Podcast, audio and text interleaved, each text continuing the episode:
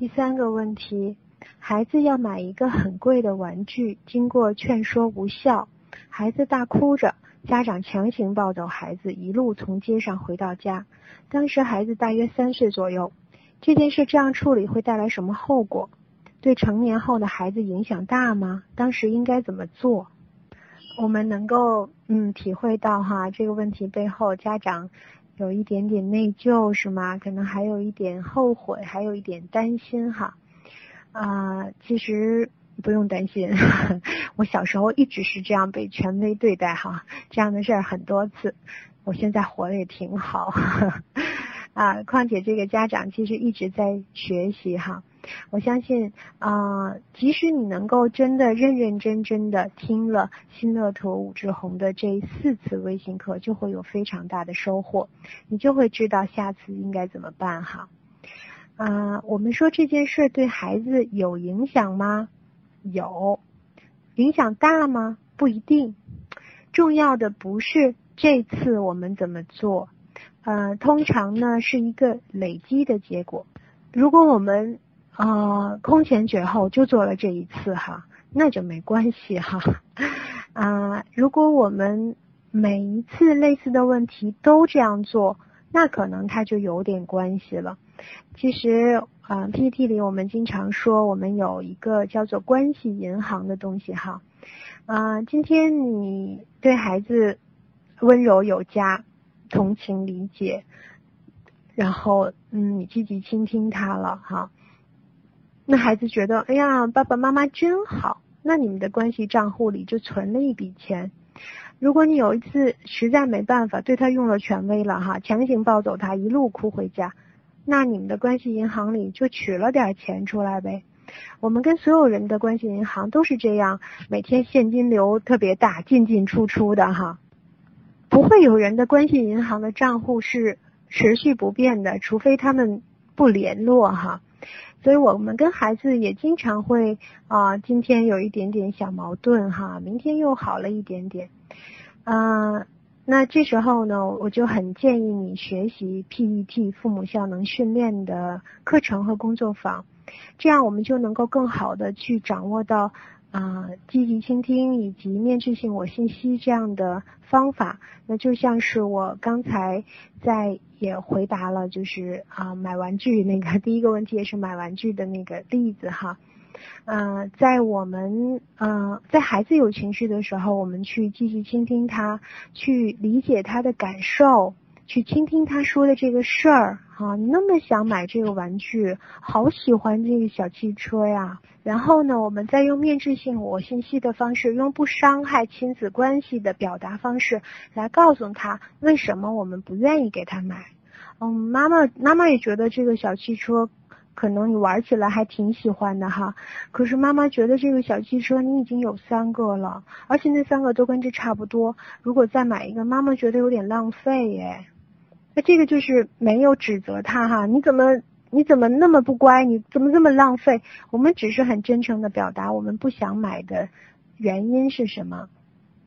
我们需要去同理孩子的感受，我们可以不给孩子买玩具，但是我们要允许孩子对于没有得到自己喜欢的玩具这件事儿有情绪，他失望了，他生气了，或者他沮丧了，这是很正常的，对吗？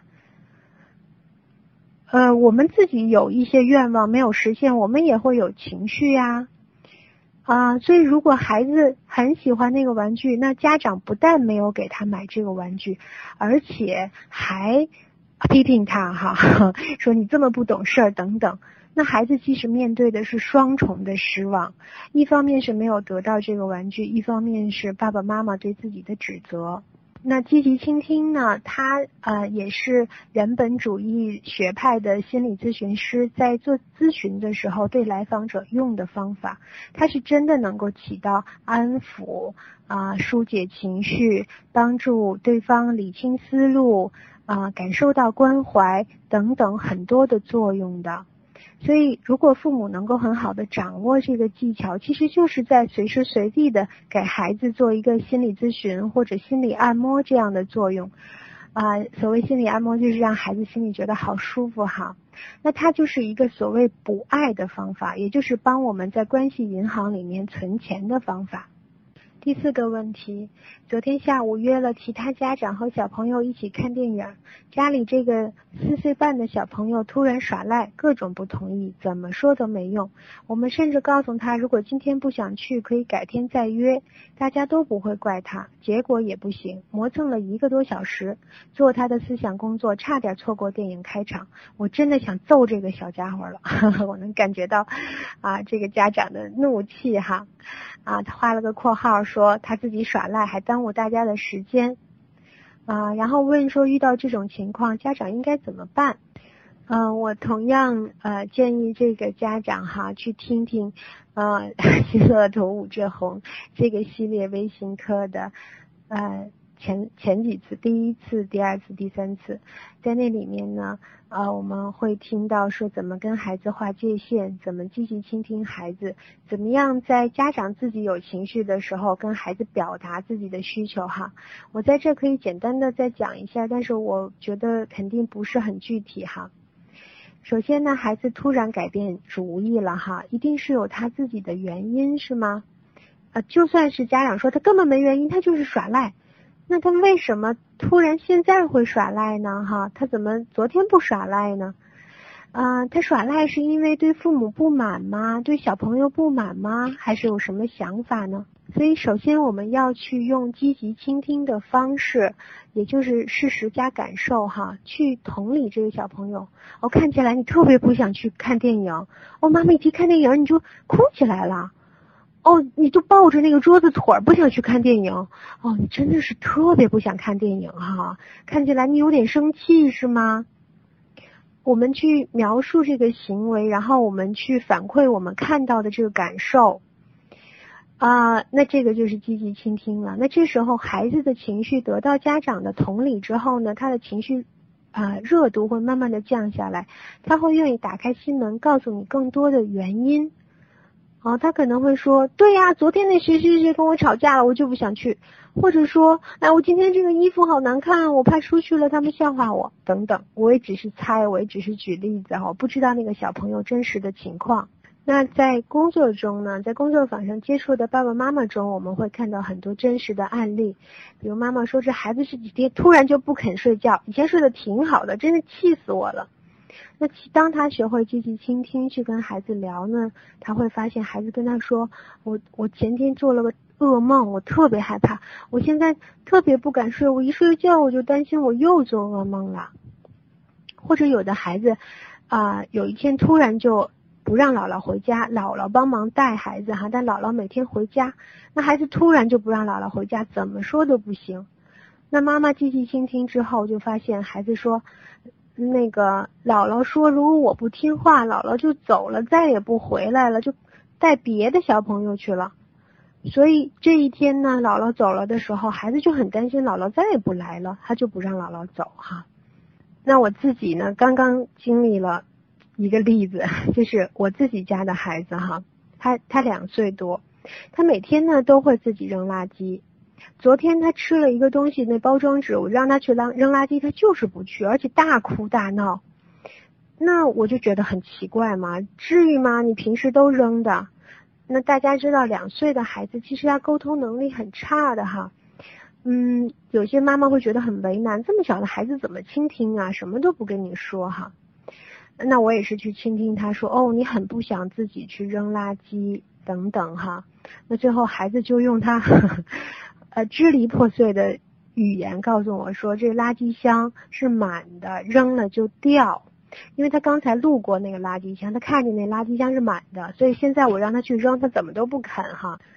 所以孩子他如果嗯在突然突然就是有一个变化或者不合常理的嗯做了一件我们很不能接受的事情，那他背后一定是有原因的。但是他的表达能力不好，或者有的孩子根本就。嗯，他不太知道这个因果关系，他只是凭着感觉办事儿。我们自己也有时候，哎，我怎么这么今天就这么想办这件事，今天就这么想吃这个东西，你也不一定知道原因哈，或者你知道了不想说。啊，但是你很愿意呢，跟一个信任你、理解你的人去聊这个，聊着聊着啊，你可能就说出来了。刚才的方法是积极倾听哈，那在这个里面呢，在这个案例里面，家长还需要做的就是发一个面质性我信息，事实加影响加感受，那就是事实是咱们都约好了去看电影，眼看这个电影都快开场了，呃，但是你又说不去了，啊，影响呢就是，啊，那爸爸妈妈其实很想看那个电影啊，如果看不到，觉得很着急呀。着急就是感受哈，或者说咱们都跟谁谁谁约好了，如果咱们不去呢，那他们可能会就他们的时间也耽误了，妈妈觉得特别不好意思，会很没面子。那刚才我说的这个这些话呢，就是事实加影响加感受，这件事儿是什么？不指责的把它描述出来，而不是说你怎么那么不听话，你又耍赖哈，那孩子就不开心了。影响呢，就是啊，那个谁谁谁家他们也去了，他们可能会啊耽误他们的时间，或者爸爸妈妈很想看电影开头看不到了。感受呢，就是耽误他们时间，妈妈觉得很抱歉，很不好意思。啊，我想看电影看不到开头，我觉得有点着急，这些就是我们的感受。用这样的方式去让孩子能够充分的理解我们为什么那么想让他去做这件事儿，而不是给他贴好多标签去批评他哈。我们知道人都是有逆反心理的，对吗？你越是逼着他，嗯，拍他哈，让他做一件事情，他可能就越不想做这件事情啊。他也是捍卫自己主权的一种方式哈。最后一个问题哈。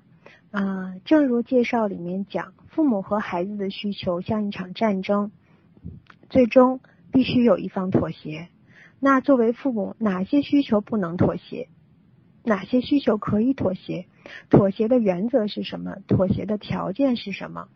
哈哈，啊，谢谢这个问题。这个问题可以让我对今天讲的内容有一个特别好的总结哈。啊，如果这个家长听了今天完整的微课的话，那他的这个问题应该已经有所解决了，对吗？啊，那这个里面我再提出一个概念哈，这个妈妈或者爸爸哈，在这个问题里也也有呃五次五次提到了妥协这个词哈，看来这个词对他来说印象真的是非常的深刻。在 PET 父母效能训练里面，我们不说妥协，我们说双赢。那妥协和双赢的区别是什么呢？哈，妥协是指这件事儿，我虽然没赢，但是我也不甘心输，所以我要为自己尽量多的争取资源。所谓妥协呢，它是指零和游戏，就是说，呃，物质总量是一一定的，此消彼长。零和嘛，呃，我得到是多少，你就失去多少。一方得到，另一方一定失去。啊，所以呢，我要为自己争取的尽量多，那代价是，你得到的就会尽量少。或者说，我虽然输了，可我要努力输的别太多，我要让你得到的尽量少一点。因为如果物质总量一定的话，你得到少，我才能多。我得到多的代价就是你少哈。那 PET 里面我们讲第三法是双赢法，就是我们不玩你输我赢、此消彼长的游戏，我们退一步去看双方的需求。当我们找到了需求的话，我们就海阔天空哈。哦，能满足一个需求的方式有千千万万种。这时候我们想要。呃，我们做过的所有的关于第三法的练习，或者我们生活中也有非常多的第三法的练例子哈，就 就没有找不到解决方案的。嗯，我我那个有一个学生，他有一个例子哈，就是孩子想让妈妈陪着睡觉，妈妈不想陪他睡觉哈，啊，他们两个就用第三法讨论哈，啊，孩子说了一些方案，妈妈也说了一些，最后他们。得出来的那个结论哈是，孩子说那就让星星陪着我睡觉吧，哎这个问题就解决了哈。很多事情它的解决方案不是我们想象的是或者非，因为背后的需求是啊，它是一个人很基本的需求，而这些需求它能够啊，满足的方式也是非常丰富的哈。嗯，所以因为说到底哈，人最基本的需求就是马斯洛的那几种哈，就是嗯，对孩子来说更多的是他的生理需求已经满足了哈，他需要得到安全感，他需要知道爸爸妈妈爱我在乎我。只要是爸爸妈妈爱我在乎我，我是安全的。什么小汽车呀，什么幼儿园呢？这些根本没那么重要哈。所以，如果我们说用解决方案来争执，去吃什么，不去吃什么哈，啊，做这个或者不做这个，这些都是我们为自己找到的解决方案。如果为解决方案发生冲突呢，那它就是一场战争。就像呃克洛。特克洛伊那战争，为一个美女打一场仗，那就是要不然你得到，要不然我得到哈。但是需求冲突呢，就不是。嗯，所以这个家长啊，后来问的问题哈，还有说哪些可以妥协，哪些不能。那我想这时候我们把妥协的概念讲清楚之后，嗯，就不存在了哈。所以也可能他想问的是哪些东西我们可以。给孩子自由，哪些时候我们需要限制？那这时候呢？其实，在回答第一个问题的时候，我们也已经提到了，就是当孩子在处理属于他自己的事情的时候，我们尽量多的给他自由。呃，那当孩子的需求影响到我们或者违反到社会规则的时候，我们就要对他进行一些限制哈。好，那今天的答疑环节就到这儿了。呃，面对大家的问题呢，因为我并不认识大家，也不太了解当时的情况，我只是根据自己的角度，加上自己的一些猜测，给出了一些分享哈，并非是正确答案，只是希望能够引发大家一些思考。所以如果有什么啊不完整、不适合你的情况，也请大家原谅哈。啊，那今天的分享就到这儿，感谢大家的收听和陪伴。如果想重听这次分享的全部内容，可以在新乐土武志红的微信公众号中找到。谢谢大家，晚安。